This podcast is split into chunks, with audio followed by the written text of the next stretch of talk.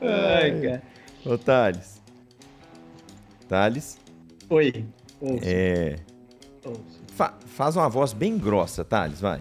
O mais grosso que você consegue fazer uma voz aí. Pode falar. O cara foi capado mesmo, velho. Olha só. Acabou a pressão da voz do cara até, velho. Como é que você tá, meu amigo? Tá, tá, Que isso, Thales? Acabou o vigor. O que você tá falando de mim aí, rapaz? Você tá com a bolsa de gelo ainda aí entre as pernas? Como é que tá? Não, às vezes a gente descomprime um pouco aqui, não aguenta ficar sentado muito tempo, mas lá vai bem, cara. Lá vai bem. Tá, vai tranquilo? Você indica o procedimento aí pra quem já tá muito bem resolvido? Ah, pra quem já tem sete filhos que nem eu, cara, eu acho justificável, né? É, Tá já não foi nem recomendação médica, não, foi recomendação bancária. o meu gerente do banco ligou, falou assim: você continuar pegando esses empréstimos, você para de arrumar essas confusão, Leônidas. Foi mais ou menos isso que ele falou comigo. Baixou 50% do spread se você apresentar lá o atestado da cirurgia. Não, financiou a cirurgia, né? É, financiou a cirurgia pro cara. O cara ainda ganhou em cima de você, tá? Você caiu no conto, velho. Não, ele não financiou, não. Não? Veio de brinde. Veio de brinde a cirurgia. O pacote da conta dele. Você Que pode que usar você um tem? talão de cheque por ano e uma cirurgia. É um talão de cheque, 10 TED, uma vasectomia de brinde. Nona edição do Nalida Cast, galera. Nona edição, nona edição, galera. Da temporada 2022. Palmas pra nona edição. Aê! É isso, estamos se sobrevivendo, eu hein? não me engano, já passou de 2021. Já passou 2021. Já batemos a meta? E vou de... 2021 teve um. É. que tristeza, é rir pra não chorar, meu amigo. Rir pra não chorar. Você vê, ó, o último episódio a gente quase conseguiu sair em tempo, cara. A gente conseguiu gravar quarta à noite, né? Então foi quase em tempo ainda, mas a gente tá pegando o jeito, cara. Tá pegando o jeito. Como é que vocês acham? Vocês acham que a gente tá pronto para ir pro presencial, galera? Primeiro apresentar todo mundo que tá aqui hoje. Não temos convidados de novo. Apesar que a gente convidou o Thales Leles mais uma vez para participar. Guilherme Megali, Eduardo Valias, estamos todos aqui. Aproveitar para recomendar as redes sociais aqui dos nossos colegas, todos presentes no podcast. Então, Thales Neles, o seu arroba no Instagram, por gentileza. E já fala de uma vez se tem histórias lá da cirurgia ou não. Arroba Thales Leles, cara, on Instagram. Pode É. me seguir lá, porque é, é, é bilíngue, bilíngue, né? Arroba Cara, Thales Leles, sinistro. não tem cirurgia, sabe? É só vaca, família bonita. Sou Joe. Maravilha. Guilherme de Freitas Megali, arroba vulgo Gmegali. Conta aí pra gente sua rede social e o que, que você faz. De arroba, eu e Valise entendo bastante. São bastante arrobas, né? Mas tá lá, segue lá no Gmegali. É, vamos começar agora a postar lá o nosso dia a dia lá, né? é Como nutricionista, visitando as propriedades rurais e passar um pouquinho da nossa história, do nosso dia a dia aí para nossos seguidores, né? Então não deixe de seguir lá na LidaCast e Gmegali. E o cara é humilde, viu, galera? Ele fala que vai começar a postar. O cara já tem mais de 8 mil seguidores, tá bom? Só pra contextualizar. Você vê que o cara é gente boa mesmo. Pode acreditar nele. Eduardo Valias Vargas, filho de Dona Biga. Arroba Eduardo Valias Vargas. Meu e-mail numa empresa era eduardo20 arroba. Falei, não é possível, cara. é, o, é o peso? Caramba. Não, mas eu acho que a rede social foi um caminho que eu reencontrei muitas amizades, muitas pessoas. Eu morei em vários lugares. E, e acaba que também é um reflexo do nosso dia a dia. Isso é, é muito legal estar conectado com tanta gente. E é um lugar que a gente aprende muito também vivendo a vida dos outros, né? De longe, mas tem muito conteúdo legal, muita coisa boa. Meu é Eduardo Valias Vargas, para ser o nome completo, e, e nós estamos lá tentando mostrar um pouquinho da vida aí. Falando em mostrar um pouquinho da vida, Eduardo, já te perguntar aqui que a gente acabou de falar. Como é que tá a vida aí? Questão fazenda. Co- Como é que tá funcionando seu dia a dia, Valias? Fazenda, meio digital e, e consultoria. É, é corrido. Não, isso foi legal, cara. É uma, é uma... Obrigado pela oportunidade. é, depois de uma vida corporativa de muitos anos, e eu encontrei a oportunidade de ter meu próprio negócio, que é a empresa de consultoria e treinamentos. Na verdade, é treinamentos e consultoria.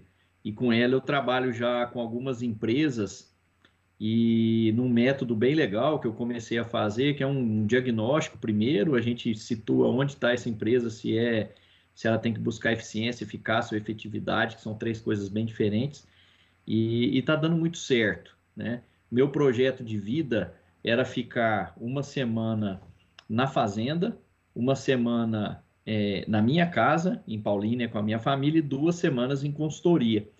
Mas é, foi bom que eu não estou conseguindo fazer isso. Então apareceram outras outras empresas, né, querendo a consultoria. Então hoje eu tenho projetos em São Paulo, tem no, no Ceará, tem em Minas Gerais e tive em Goiás, já trabalhei no Sul, então assim tenho no Paraná. Então está sendo um aprendizado muito grande. Com isso o tempo para a fazenda ele está escasso, mas estou trabalhando essa semana na organização da agenda do ano, sabe? que foi outra grande conquista, eu poder voltar a participar é, do processo lá da propriedade da minha família. É, pecuária de leite principalmente, não era o foco, meu irmão ele cuida muito de agricultura e pecuária de corte, e, e com isso, cara, está sendo um resgate do sistema e um resgate pessoal. Então está sendo muito gratificante. Fechei os números esse ontem e hoje é, Ano passado nós produzimos mais leite do que nos últimos 5 ou 10 anos aí, e janeiro e fevereiro agora mais leite do que no ano passado. Então está sendo bem gratificante ver as pessoas acreditarem no sistema de novo, sabe? Então é, é muito legal isso aí. Eduardo, e é engraçado, cara, você falar que produziu mais leite, né, no, do que os últimos cinco anos. E no Brasil a gente vê dados de queda na captação de leite, né, cara? Isso aí mostra que o gerenciamento da fazenda, ele, ele realmente traz resultados, né, cara, na, na produção. É, e assim, Thales, a gente saber onde o sistema está. Então, lá, por exemplo, são vários sistemas de produção. Tem leite, tem corte, tem café, que é o principal, tem milho, tem soja, é, tem equino. E aí, a maturidade de cada sistema não depende da idade do sistema, e sim da evolução de gestão né, das pessoas, de gestão e do mercado em si. Então é muito legal isso que cada sistema está num quando quando faz uma quando faz um diagnóstico, cada sistema encontra numa fase de maturidade diferente, sabe? É muito legal. A avô construiu uma tropa muito importante e muito relevante. Então, são animais excelentes. A gente usa para a lida da fazenda e tem um banco genético também, sabe? Mas esse é outro paradigma existe, assim como a gente ouve no leite, existe muito paradigma de que o cara só perde dinheiro em equinos. Isso não é uma realidade absoluta, sabe? Tem muita gente que ganha dinheiro com cavalo desde que seja profissional e que não tenha vaidade, que não tenha a tal da produtividade pensando na equinocultura, sabe? Mas tem muita gente que consegue ganhar dinheiro. No nosso caso lá, é um, é um sistema que está bem... É, bem parado, estava bem parado e agora a gente vem mexendo também, sabe? Mas tem um banco genético muito interessante. Agora uma dúvida semântica, é equinocultura ou equinotecnia? Eu acho que equinotecnia é é cuidar dos equinos, né? Assim, tipo zootecnia. Eu acho que, pelo menos o que eu aprendi sempre foi equinocultura, que é o, o ato de criar cavalos, né? Que é a, o negócio cavalos. Ô, Thales. É a próxima Ca é. Castrotecnia, você acha que é alguma técnica de cultura lá de Castro, no Paraná, ou tem a ver com você? Não, é a criação de Castorbim. Castorbim. É Castro. Eu achei que você ia entrar na não. piada, velho. Agora você ferrou minha piada, sacou? Não, Era da sua vasectomia, velho. Você acha que eu vou cair na arapuca fácil? Ah, aqui, mas aí você quebra o clima, velho. Quebrou o clima. Me deixou sem graça. Cara, mas Castor Bean, se eu não me engano, cara, é a forma em inglês de se falar de mamona. Então, castocultura pode ser a cultivo de mamona, de mamona. Aí, nesses nossos neologismos aqui do Nalida Cast. No nosso vocabulário fica tudo certo. O, o Eduardo já deu um Google ali para checar se Castorbinha era realmente mamona. Guilherme É. Megali, Fala, maminha. o oráculo da zootecnia. Guilherme Megali, nos conhecemos lá na fazenda, ele me salvando, eu chegando de All-Star, né? Como vocês já falaram, eu podia estar descalço. Hoje eu já até eu sei que eu estava de All-Star, porque vocês já falaram tanto que eu já acreditei. Mas tudo bem. Agora eu entendo por que, que você faz tanto stories da sua bota, velho. Que vira Hoje eu tava de chinelo, cara. Eu tava de chinelo, sacou? A galera deve estar vendo assim, não, velho, o cara de chinelo tá trabalhando, não, pelo amor de Deus. Mas então, Me- Megali, como você está exercendo a Megali Tecnia? Boa. Conta pra gente, conta pra gente. Boa!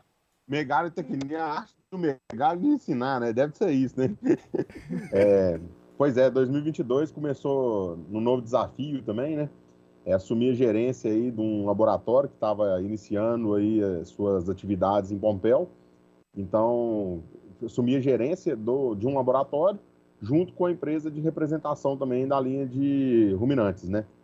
Então, está sendo um desafio bem bacana, porque a gente vê no nosso campo que a, as análises bromatológicas, as, as análises de leite está sendo um grande, está tendo um crescimento muito grande na região devido até a esses custos, né? Principalmente o nosso custo de nutrição, é o uso das análises bromatológicas vem ajudando muito a reduzir esses custos dentro da propriedade, porque a propriedade compra vários tipos de insumos, então com a dificuldade que tinha na nossa região de mandar essas análises para outros locais, devido a frete ca- caro, que era tudo via correio, via Sedex, além das análises não serem baratas por estarem longe, então ficava mais ainda, onerava mais por conta dos fretes. Então o laboratório dentro da nossa região facilita muito o que? A logística, que o cara leva lá a análise de manhã, dois, três dias, o resultado está em mãos do técnico para tomada de decisão. Então está sendo muito bacana essa crescente, a receptividade do produtor e até das cooperativas, das fábricas de rações está sendo muito bacana, porque eles veem que realmente tem essa necessidade junto à nossa região e acaba que a gente vai se tornando, querendo ou não, agrega muito na nossa profissão, né? Que como zo- zootecnista, fazendo a nutrição aí de ruminantes, agrega muito porque a gente vai ter uma precisão na nutrição muito maior. Porque a gente tem a dieta que a gente fala, que é a dieta do computador, a dieta que passa por formular, por, que vai formular a dieta dentro da fazenda e a dieta da vaca, né? Então, vai ajudar muito isso a contornar esses pequenos problemas que tem nesse caminho do computador até a boca da vaca. A gente vai saber se está sendo mais assertivo ou não as nossas dietas. Então, focamos mais agora aí também um pouquinho na nutrição nossa, né, na, na, na assessoria mesmo, dentro da fazenda, para levar essas ferramentas ao produtor. Então, tá, realmente é um desafio que está bem grande, não é pequeno, porque começar um negócio do zero não é fácil.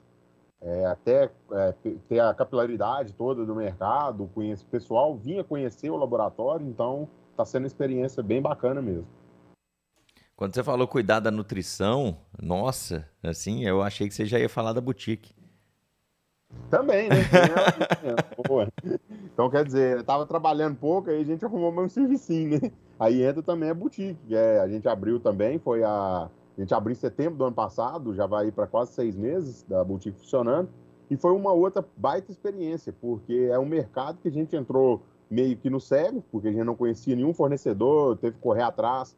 E isso trouxe muita experiência para a gente, até de vendas mesmo, porque a gente sempre mexeu na área de vendas. E essa foi uma experiência totalmente diferente, porque agregou muito, porque a gente tem que correr atrás de coisas que a gente nunca viu, não conhece. Então, está ensinando muito. E o mercado ensinou mais ainda, porque a gente tem que controlar estoque, é, fazer o gerenciamento financeiro, isso, essa gestão financeira do negócio é, faz a gente melhorar até na nossa atividade mesmo da zootecnia, porque a gente traz muita experiência dela para dentro. Então, foi uma das grandes vantagens da boutique, que a gente conhece, pelo menos, é conhecedor de carne, né? Que a gente gosta pouco, né, Viana? Churrasquinho final de semana, Só então pouquinho. os nossos churrascos ficaram cada vez melhores. Ah, isso aí é só, só E- alegria. E da boutique também eu tenho projeto de quê? De fazer cursos de churrasco pra galera e pegar final de semana aí pra ensinar a galera a fazer churrasco, que é um trem que a gente gosta. Eu quero saber que dia que eu vou comer a minha picanha, velho. Eu Pode, sei. Agora, com o nosso presencial, a gente pode levar essa picanha, né? Que o combinado é comer junto, né? Você nunca veio buscar, né?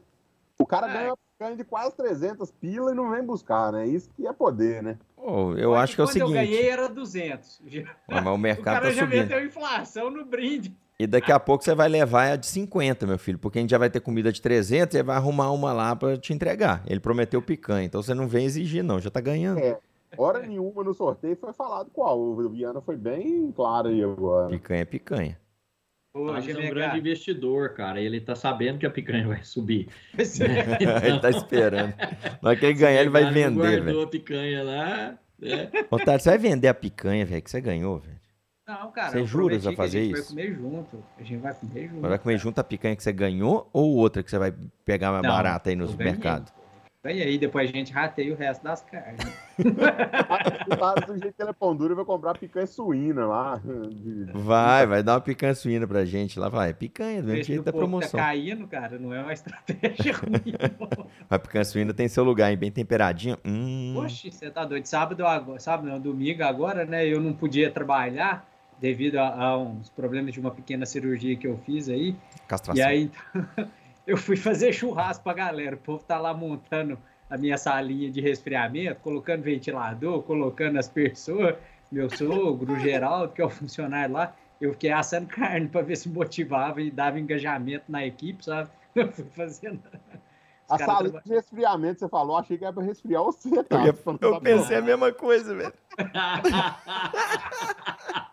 Eles sentadinho, eles vão pegar uma cadeira, botar, botar uma bolsa de gelo na- no assoalho da cadeira, sentar É, ele, cara. bonitinho, pra refrescar os meninos. Resfriando as vacas, Eu te cara, contar, melhorar viu, a concepção, aumentar a produtividade. É isso aí, cara. Conforto. Aqui, comfort. melhoria de concepção, você pode esquecer agora, meu filho. Sério mesmo, velho. Que hora que a quinta série passa, né? O cara não pode falar. O cara não, não quieta, né? é Acabou, uma é assunto. atrás da outra, cara. Piada. Temporada 2022 vai ser só isso agora. Já tô imaginando a capa desse, desse podcast agora aqui. Otário, já aproveita aí que você tá, na, você tá, você tá com a bolsa Merco quente e frio aí. E explica aí, você também teve umas mudanças aqui. Inclusive, eu tô com uma caneca aqui do, do Megali e um, e um caderno, viu? Caderninho da Nutria e uma. Isso é negócio. Tá A aqui, gente ó. vai fazer visita ao amigo, o Viana rouba os brindes que a gente traz. Né? A Aqui, canequinha, canequinha da Mepron aqui, ó, da, da É. vaquinha e, e o caderninho da Nutria. Tá tudo aqui. Vou te entregar, viu, Megali? Quando você entregar a picanha do Thales. Então, Ai. perdi. Ah, cara, a gente, a gente vai nessa vida aí, vai mudando, né, o, o Viano. E no final do, no final não, no início do ano passado eu recebi uma proposta muito interessante, muito boa para trabalhar numa empresa química, né, que é a Evonik, é uma empresa alemã, um desafio bem grande, diferente do que eu estava acostumado, sabe, para lidar com uma, vamos falar assim, um- insumos finos e altamente é, importantes para a dieta, né? Para uma dieta de precisão. E é legal, cara. Eu estava escutando o Guilherme, eu já ia fazendo as perguntas, né? O, o tanto que vai se entrelaçando os negócios, né? O Guilherme trabalhando aí com laboratório para otimizar as análises de alimentos, né? E a gente trazendo para o mercado, a, assim, eu auxiliando a Ivone, que é trazendo para o mercado essas é, essas soluções de ajustes finos em dietas de vacas de alta produção, né? Um dos nossos principais produtos aí são os aminoácidos, né? Então a gente não está falando mais de proteína bruta, não está falando mais de só proteína metabolizável que a gente coloca para essa vaca produzir leite, mas a gente está falando lá qual que é o perfil dessa proteína, né? Nós estamos querendo conhecer cada vez mais quais são os aminoácidos, porque isso tudo vai impactar na eficiência dessa vaca, não só na eficiência alimentar, mas na redução de excreção de nitrogênio e de outros compostos da dieta que prejudicam o ambiente, sabe? Ou que, em, primeira instância, aí, é, é, é, um desperdício de nutriente que a gente está falando, né? Se a vaca não usou e está jogando fora, você está desperdiçando aquilo que você colocou e aquilo tem um custo. Então, a gente reduz esse desperdício melhorando a eficiência, cara. Então, assim, é um, um desafio muito grande, cara, ajudar hoje aí o, o, Brasil nessas formulações de precisão, principalmente pensando aí no aspecto proteico da dieta, sabe? E, cara, é, é top, velho. Um desafio muito bacana que está me permitindo conhecer parte do Brasil aí e outras experiências que depois a gente vai compartilhar também ao longo do ano. Mas assim, é, pegando aí o expertise do Megali, do dia a dia da fazenda, a expertise do Eduardo com os planejamentos e a estratégia de, de, de mercado que ele sempre teve, né, cara, para aplicar isso aí na fazenda, né? Que fazenda a gente respira e você está tocando aí a sua, né? Com primor. E é legal. Eu acho que a gente tem uma sinergia muito grande, não só aqui no, no, no podcast, como em negócios também, né, cara? Eu tô, meu filho, nossa senhora, eu tô, no, eu tô num aperto, rapaz. Todo mundo contando uma alegria. Eu tô super feliz com o meu dia a dia. Mas, bicho, sabe quando você tá naquela sinuca de bico, você não sabe o que, que você faz? Fui mudando um pouquinho é, a questão do funcionamento da fazenda ao longo do tempo, né? Primeiro você tem um objetivo, depois você tem outro, porque você já superou aquela etapa. E, cara, o desafio tá grande. Tá grande. Mas porque... qual é o planejamento estratégico da fazenda? Cara, na verdade é o seguinte: começou a gente simplesmente tendo que entender o que, que era o negócio quando a gente assumiu, né? Isso tem quase, quase cinco anos, né, Megali? Foi quando a gente começou a mexer aí, quase cinco anos. Então, quando a gente chegou, tava tudo muito. Cara, tava tudo tinha muito animal debilitado na parte do leite, né? A parte do corte estava. A gente não tem controle do que estava parindo, do que não estava. Eram sempre aqueles dados dos próprios vaqueiros, né? Essa vaca pariu ano passado? Ah, não sei, acho que sim. Então aquele acho, acho, acho. A gente conseguiu superar essa parte de conseguir reativar aqueles animais e depois simplificar o negócio leite, certo? Porque a gente também tem atividade de corte de eucalipto na fazenda. E aquilo ali estava tomando mais tempo e dando menos menos faturamento do que as outras atividades todas. Então a gente teve que ajustar. Ou a gente vai focar mais ali no leite, ou a gente reduz ele um pouco, né, para a gente conseguir focar no que hoje já dá receita maior, né, já tem uma lucratividade maior dentro da fazenda. Eu esbarro no querendo aumentar o número de animais ali que a gente vai jogar no chão, os bezerros, né, a fazenda de cria. E quando eu chego nessa etapa, não adianta eu ir lá no banco pegar um dinheiro e comprar mais animal, né? Eu cheguei e olhei, opa, a fazenda já está acima da capacidade dela. Mas ela tinha, ela tem área suficiente para colocar mais animais, mas a gente não tem capacidade de suporte. Então hoje a gente vive isso. Quando antes eu estava recuperando leite, até os maquinários mudam, né? Eu tinha que investir em maquinários mais de silagem, é, vários tratores, porque era um para puxar pipa para esvaziar o chorume. Então a gente tinha que ter a, a pipa para coletar, o trator para levar, o outro para poder cortar o capim fresco e pôr no coxo, outro para jogar dentro do vagão, e aí vai.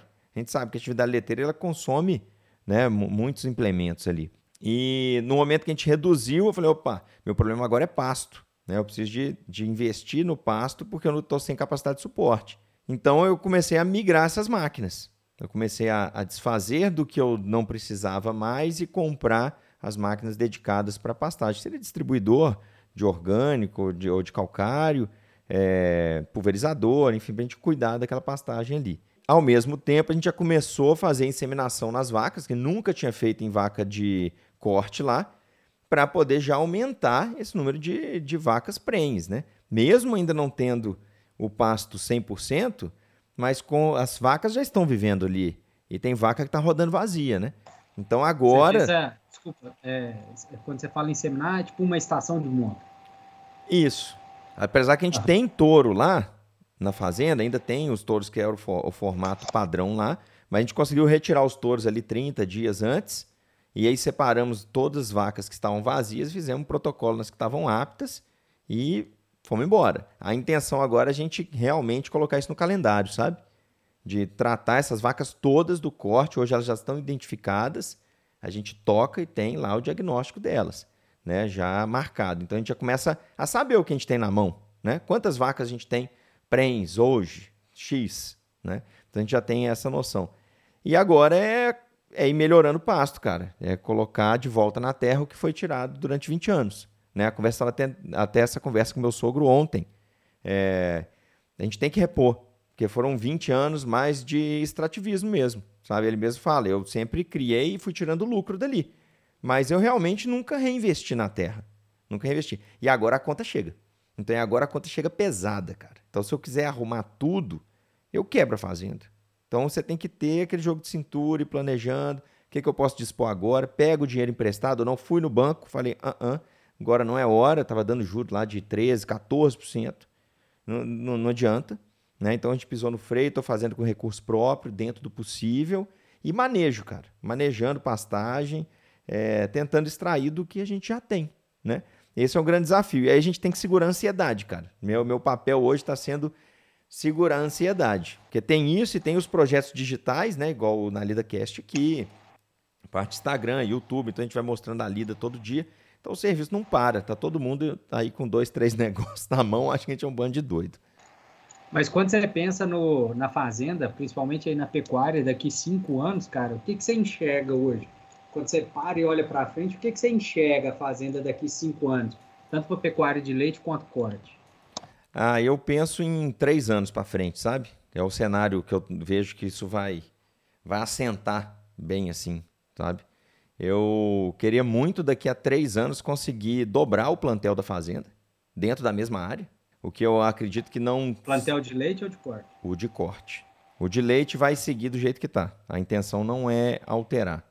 Mas eu tenho uma ideia, cara. Eu tava querendo pegar o plantel meu de leite e eu queria muito, cara. Aí é aquele negócio que você tem vontade, sabe? Eu queria ter meu plantel todo de vaca Cindy, cara eu tava com isso na cabeça, sabe? Eu queria ter as vacas Cindy leiteiras ali no, no meu plantel, porque eu, eu acho os animais bem é, bonitos, assim. Aí tem esse lado pessoal, porque negócio a gente também tem que gostar, né, gente? A gente tem que buscar um negócio que dá dinheiro, mas se você conseguir dentro do que você gosta também, eu tenho essa vontade de ter essas vacas Cindy no leite, e porque eu acredito que elas são bem propícias para o nosso clima aqui, para o nosso dia a dia aqui na região, sabe? Que é bem desafiador. E a partir delas, eu começaria a ter um, uma recria das fêmeas para eu colocar com o Nelore e tentar fazer um Sindinel com uma raça bacana, sabe? Seria essa ideia. Mas a fazenda do corte em si, eu quero Nelore branco padronizado, hoje não tá. Tá tudo tatu com cobra, né, que a gente chama. Mas eu quero, é, daqui três anos, ter ele padronizado em o Nelore puro, Nelore branco, e está inseminando ele ali com Nelore ou talvez um Angus também. Então tem essas vertentes que eu estou ainda traçando. Mas primeira coisa que eu quero fazer, independente se eu vou pôr Nelore branco ou não, é capacidade de suporte em três anos para o dobro do que a gente tem hoje na fazenda. Três anos é minha janela. Oh, é massa que você está falando aí do Cindy. Eu estava conversando com o meu sogro esse final de semana. Ele foi, ele estava me ajudando lá na, na fazenda, lá colocar a parte de, de ventilação, que ele é eletricista. E aí ele falando, cara, eu tinha que ter a coragem que você teve de colocar esse dinheiro em fazenda, porque ele teve alguns negócios de confecção, ele tinha, ele é dono de um motel e tal. Ele falou, eu tinha que ter coragem de investir igual você investiu em fazenda de leite e tal porque eu acho que daria dinheiro. Aí eu falei justamente isso que você comentou, Fernando. Eu falei assim, cara, eu não sei se eu teria a mesma coragem que eu tenho de fazer os investimentos da fazenda em outro negócio, porque eu tenho amor por isso aqui, cara. Eu tenho uma paixão gigantesca pelo leite, então isso me dá coragem, porque é um negócio que eu sei mexer, é um negócio que eu gosto de mexer, então isso me dá coragem, sabe? O, o Eduardo até levantou a mão que eu ia citar ele, que existe a competência, né? não é a competência. Fala aí, Eduardo, como é que é o, aquele triângulozinho que a gente fala da coragem, competência e. Tem o chá, né? Chá, é, obrigado. Competência, habilidade e atitude. E uma coisa muito importante em qualquer negócio é conhecer do negócio. Ou você é muito bem assessorado quando não conhece do negócio, né? Agora, quando a gente sabe o que está fazendo, o grau de, é, é, de acerto aumenta muito com resultados. E o Fernando sempre comenta que ele ficou na fazenda, quando ele chegou, ele ficou aprendendo, ficou acompanhando todo mundo. E isso foi fundamental para as decisões que ele toma hoje, né? Porque ele sabe como o sistema funciona, sabe é, de dentro da porteira, com o pé no chão. Então, se cair um projeto mirabolante lá, ele vai saber, opa, isso aqui não, não vai funcionar aqui, né? E eu vi muitos projetos no Brasil sendo queimados, tecnologias por pegarem um projeto em um lugar do país que é continental, levar para outro e implantar do mesmo jeito, sem olhar microclima, sem olhar mão de obra, sem olhar várias coisas. Né? Então, essa, esse conhecimento do negócio é, é um dos pilares para que ele dê certo. Conhecimento seu ou de quem te assessora. Mas o, o, Fernando ele vai saber muito bem disso, porque eu também vivi isso lá em casa. Mas o, que faculdade cara que é essa da lida, né, cara? Porque para você aprender, cara, é muito doloroso e é muito dinheiro queimado, cara. É muito dinheiro, sabe? Porque uma decisão que você toma, às vezes, ali no sentimento, que pode te trazer um benefício ou vai te trazer uma, um prejuízo ali na frente, cara, se vier o prejuízo, ele é normalmente ele é muito grande. Cara. Não existe pouco dinheiro em fazenda, né, cara? Não tem. O dinheiro vai embora fácil, mas para ele ficar é difícil, né? Então, assim, um, uma decisão que você toma assim, do nada, você descobre que você perde 10, 20, 30 mil, assim, ó, no estalo de dedo. E se você precisar de juntar 10, 20, 30 mil, a gente sabe o sufoco que é, né? Então, tem gente que não mexe com fazenda, vai escutar isso aqui e falar assim, pô, mas os caras falam de, ah, tomou uma decisão errada e perdeu 10, 20, 30 mil na naturalidade. Eu tô falando por baixo em fazenda, né, é, gente? É, por baixo. Por baixo. Cara. Aí vai falar assim, ah, os caras têm dinheiro pra caramba. Não, gente, é porque a realidade de fazenda é pesada. O giro é pesado. Então, qualquer decisão errada, quanto maior o negócio, quanto maior a escala, maior é o esbarro. Mas também você tem uma escala maior para suportar esses erros, né? Não é que a gente deve errar, para ficar tranquilo em errar. Mas é como o Thales disse, é uma faculdade. É, eu não sei se sai caro, viu, Thales? Se a gente for falar naquela questão do, do benefício ali, eu acho que eu. Acho, eu vou parar de falar eu acho, né? Eu nunca é, aprendi tanto sobre um negócio como está imerso na fazenda, principalmente leiteira. Tá? Uhum. Eu fiz um curso na Reagro de gestão de pecuária de corte, depois que eu já estava atuando, acho que uns dois ou três anos no leite. E era impressionante como que as pessoas que estavam fazendo o curso na sala ficavam horrorizadas, às vezes, de eu é, falar sobre como as técnicas de uma ensilagem, é, de você falar sobre a questão do, da disponibilidade de um mineral no coxo vai refletir na fertilidade do animal, sabe? É, é, muitos acham que a atividade de corte é simples, é pegou o gado, você tem dinheiro, você é médico, você é advogado, você é qualquer coisa, você tem dinheiro no banco? Tem. Então você compra o gado, põe no pasto, joga o treino coxo lá e tá tudo certo. Não é.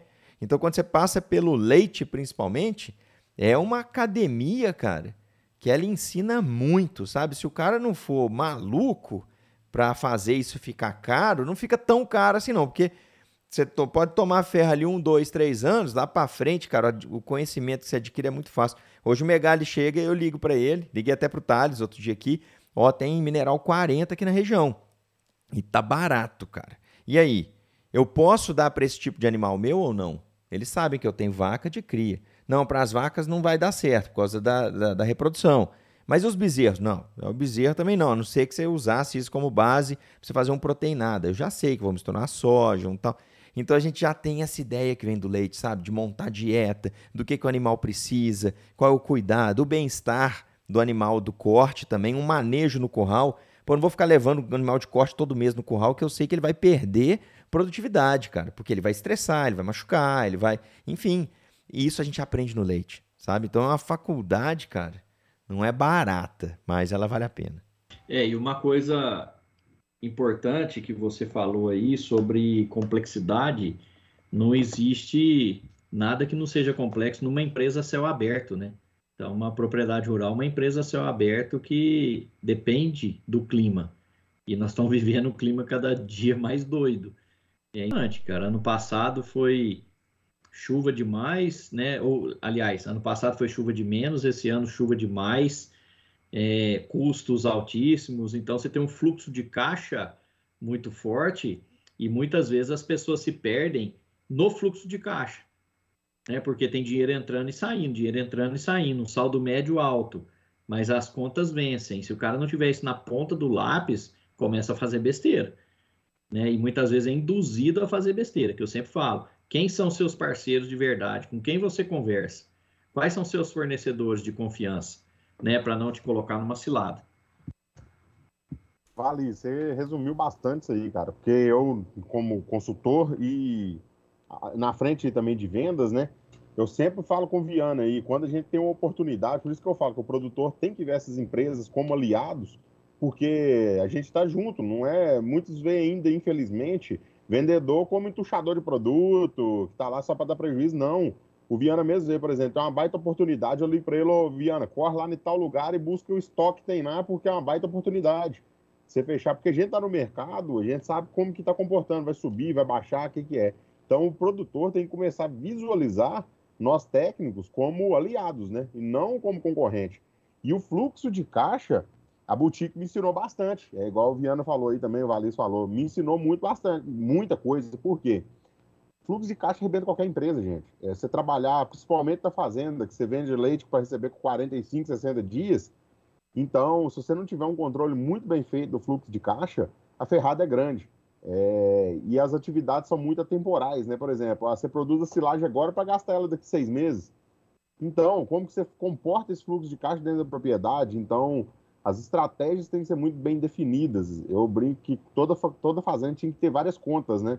Ah, não, estou usando a silagem agora, agora, então minhas vacas têm que pagar silagem para quando eu for comprar, ter o dinheiro à vista.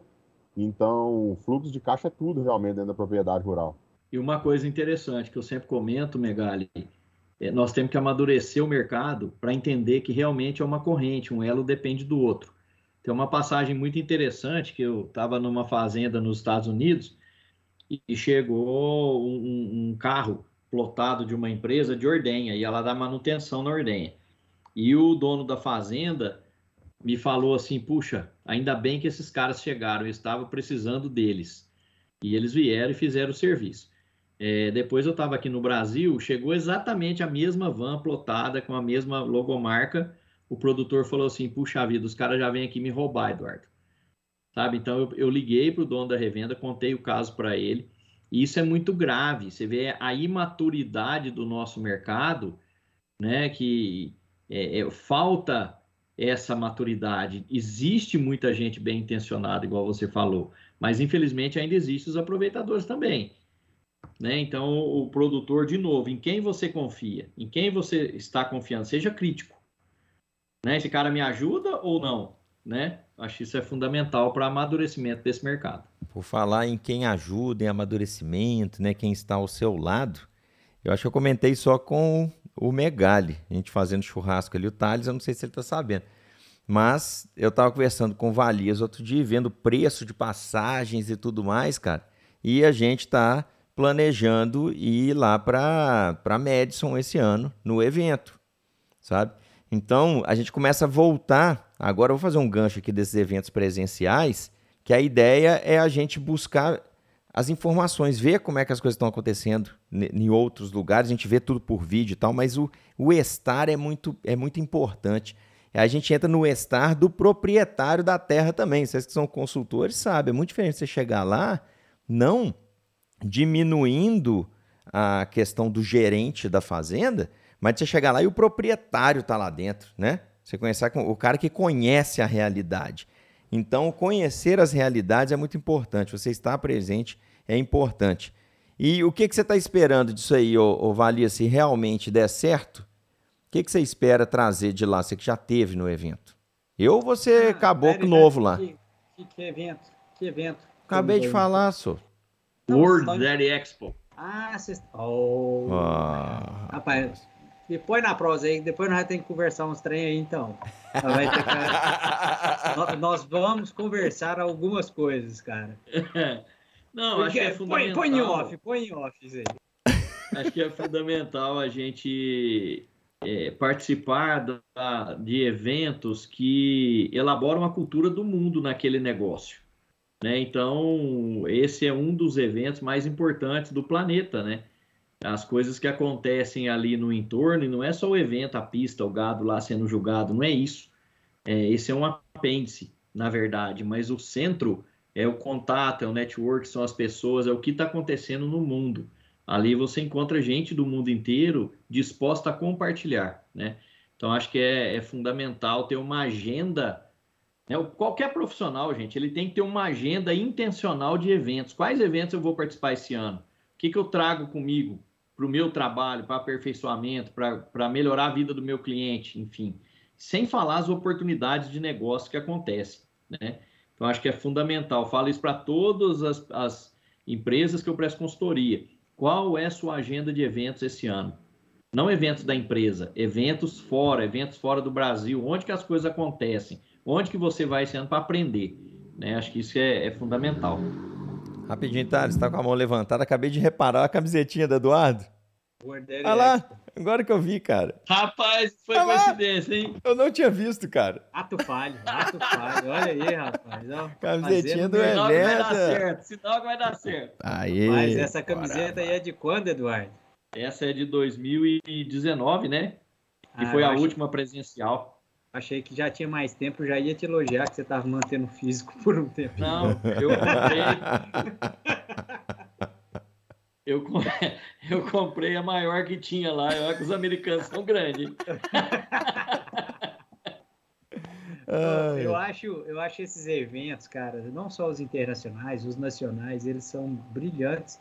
E assim como o Eduardo, eu acho que é muito importante que a gente tenha essa agenda e tenha a intenção de ir. Mas aí eu volto no que nós discutimos naquele episódio anterior sobre a, as falas e as intenções, cara, a gente tem que ir com um pensamento crítico, cara. Crítico do ponto de vista de entender o que que daquilo ali eu consigo aplicar na minha realidade de uma forma que seja rentável para mim e seja interessante para o meu sistema, né? E aí eu tenho uma passagem que aconteceu comigo recente. Eu estava no Ceará e aí eu come... a gente conversando inclusive do você, Fernando.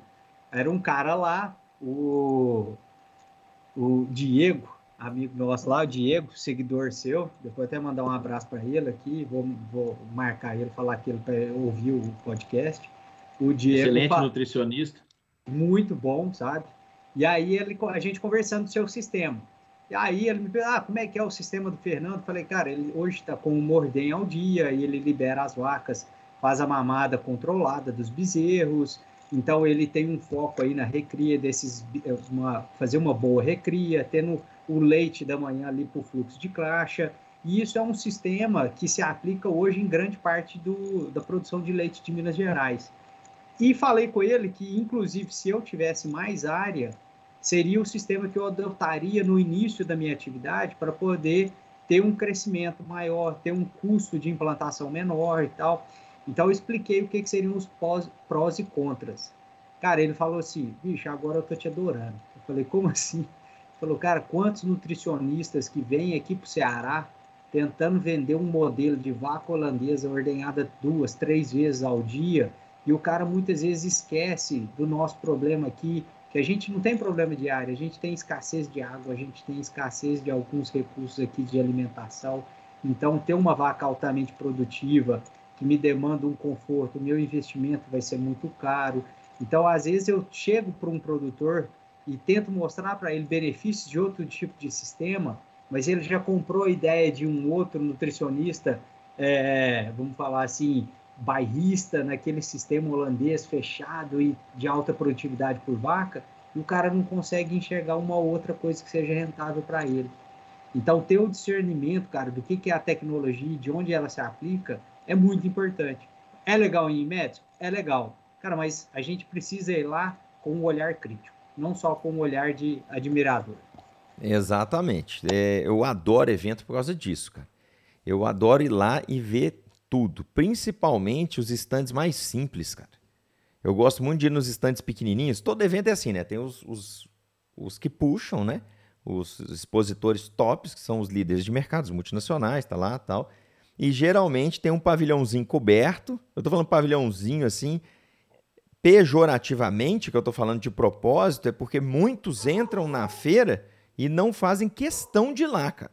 O cara quer ir onde está aquele trator gigante, ele gosta daquilo, ele quer ver aquilo ali, ele quer sonhar. É bom ver coisa nova, você vê um tratorão tal, se não é a sua realidade. Às vezes também é a realidade do cara. Mas ir nesses outros locais, cara, às vezes o cara tem lá uma ferramenta, cara que salva uma, a lida do cara e ele não conheceu, sabe? E o negócio do cara é só produzir aquela ferramenta. Então é importante ir com esse olhar, olhar crítico. Por exemplo, o que, que eu vou fazer em Madison com a minha produção ridícula, entre aspas, tá? Se você for olhar aí dentro de todos os conceitos da cadeia leiteira e tal, com o bezerro ao pé ali, mamada controlada, uma vez só por dia, o vaqueiro do corte mesmo que tira. A gente faz toda a parte de higienização, qualidade do leite muito bem e tudo mais. Então, tipo assim, o cara fala assim, cara, esse cara é louco. Você vai lá vender esse índio. então, assim, por que ir lá? Por que ir lá? Ah, isso não é a minha realidade. Meu amigo, a sua realidade é que você está vivo e você tem que ver coisa nova. Você tem que ver tudo que está na sua frente, para depois que você vê lá a produção do cara de 150 mil litros dia no carrossel e aquela loucura toda, top de linha, você conseguir extrair algo daquilo ali que ele faz que seja proveitoso dentro do seu negócio, né? O que eu acho mais importante, concordo com vocês, que eu acho mais importante é aprender com quem está tendo sucesso, seja qual sistema de produção for. Então, por exemplo, na última vez que eu fui comprei essa camiseta até, nós fizemos um tour pela Califórnia de grandes fazendas e, e fomos para Wisconsin, para Madison, para exposição. Qual que foi é, o resultado disso? Profissionalismo. Profissionalismo, cara, você tem que ter em qualquer sistema de produção. Então ficou muito claro que estrutura, vaca, todo mundo tem. Comprador de leite, todo mundo tem. Agora, lá naquele ambiente extremamente competitivo, que nós visitamos fazenda de mil, de duas mil, de 20 mil vacas em lactação, quem estava sobressaindo é quem tinha profissionalismo dentro da atividade. Então, isso, cara, é, não tem preço. Né? Você poder comparar é muito interessante. E trazer o conceito. Eu não vou trazer uma tecnologia é, embalada para o clima temperado aqui para o Brasil. Né? Mas, puxa, quanto conhecimento tem que pode ser adequado à nossa realidade? Os caras têm centro de pesquisa doidado, pensam no mundo, não pensam só neles. Puxa, cara, é, é fantástico, é fantástico isso. Todos os eventos, tá? Estou falando dessa de Madison, já tive na França em evento, na Holanda. Puxa, cara, é muito bom. Sem falar os eventos do Brasil, que muitas vezes os brasileiros fazem pouco caso. O cara entra num carro, viaja 600 quilômetros, vai lá para um evento para bater papo e ficar em boteco. Né? Então tem ali uma massa crítica de cérebros fantásticas para a gente aprender com eles, né? Não vai lá e não aproveita o evento. Aí não aplica nada, aí a fazenda não evolui, a empresa não evolui, a culpa é de quem? Não é do mercado, não é de ninguém, a culpa é de quem está à frente do negócio. Vale, você falou, você tirou o que eu ia falar, que eu não, não tive as oportunidades de ir nesses eventos fora ainda do país, tem muita vontade, é, mas nos eventos que eu vou no Brasil, eu vejo claramente isso. Vai muita gente, produtor, técnico, mas não vai para o evento. Vai achando que é só para fazer um, as amizades, conhecer as empresas, mas na hora mesmo das palestras, tudo você vê a galera evacuando os locais, as palestras sempre são muito vazias.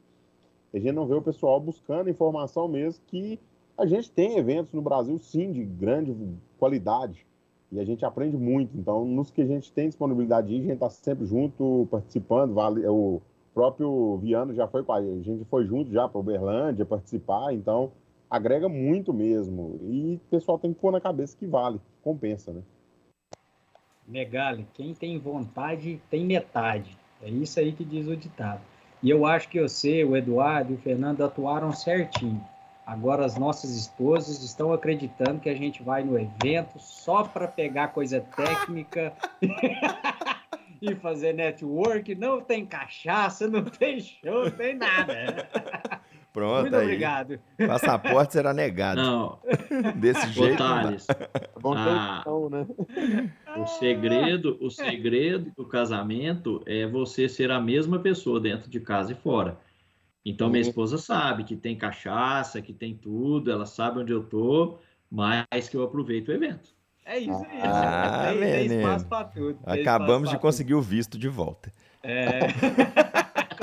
Mas é isso, gente. Eu acho que é, é, esse, esse fim da prosa aqui ilustrou muito bem ali, a gente falando desse evento internacional, o maior evento do mundo, aí dentro da cadeia leiteira, e o Megali exemplificando de eventos que existem aqui, todo momento, que a gente vai, a gente fica louco, né, Megali? Pra ir sempre. Tem, vamos seis, oito horas de viagem, vamos pegar, vamos romper e vamos tentar conseguir uma passagem. Se a gente não consegue, vamos conversar com alguém que pode levar e dar um jeito, cara. Então você que é produtor, ou que trabalha em outra área e tem eventos específicos da sua área, às vezes tem evento acontecendo a 40 minutos da sua casa, sabe? E você não vai. Quando vai, você não está focado em olhar crítico, como o Thales falou.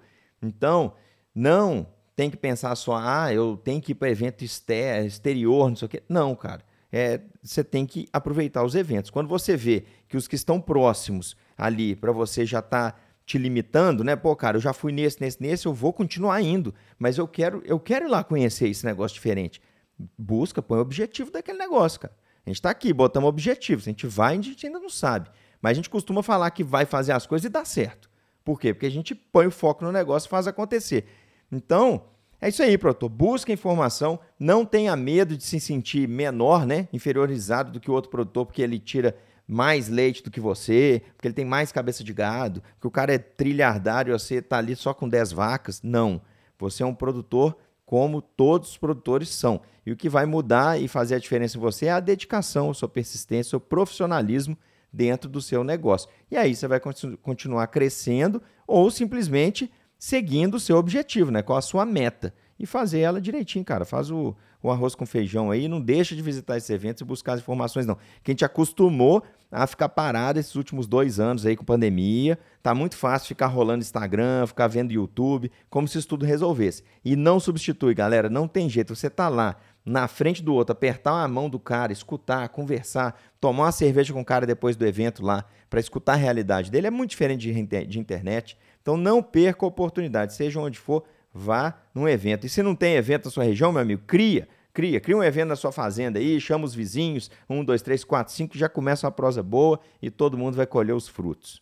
É, Galo, você viu que o Fernando e o Eduardo estavam organizando sem chamar a gente, né? Eu vou fazer. Tava fazer... ah, é. chamar, né? Que já tá até passagem comprada, você viu? Você que disputou Tá comprado parte. não, filho. Eu vou, eu vou fazer igual os seus eventos aí, você falou. Eu vou me evacuar daqui. Vou me evacuar. tá com dor de barriga, Thales? Ou é só ciúme? É, é os dois. É. Dor de barriga de tem, tem, tem. Moçada, conhecimento não ocupa espaço e ajuda a encher o bolso. Oh. Aí sim. Então. Tá vendo? Tchau, obrigado. Tchau, obrigado. obrigado. Um abraço. oh.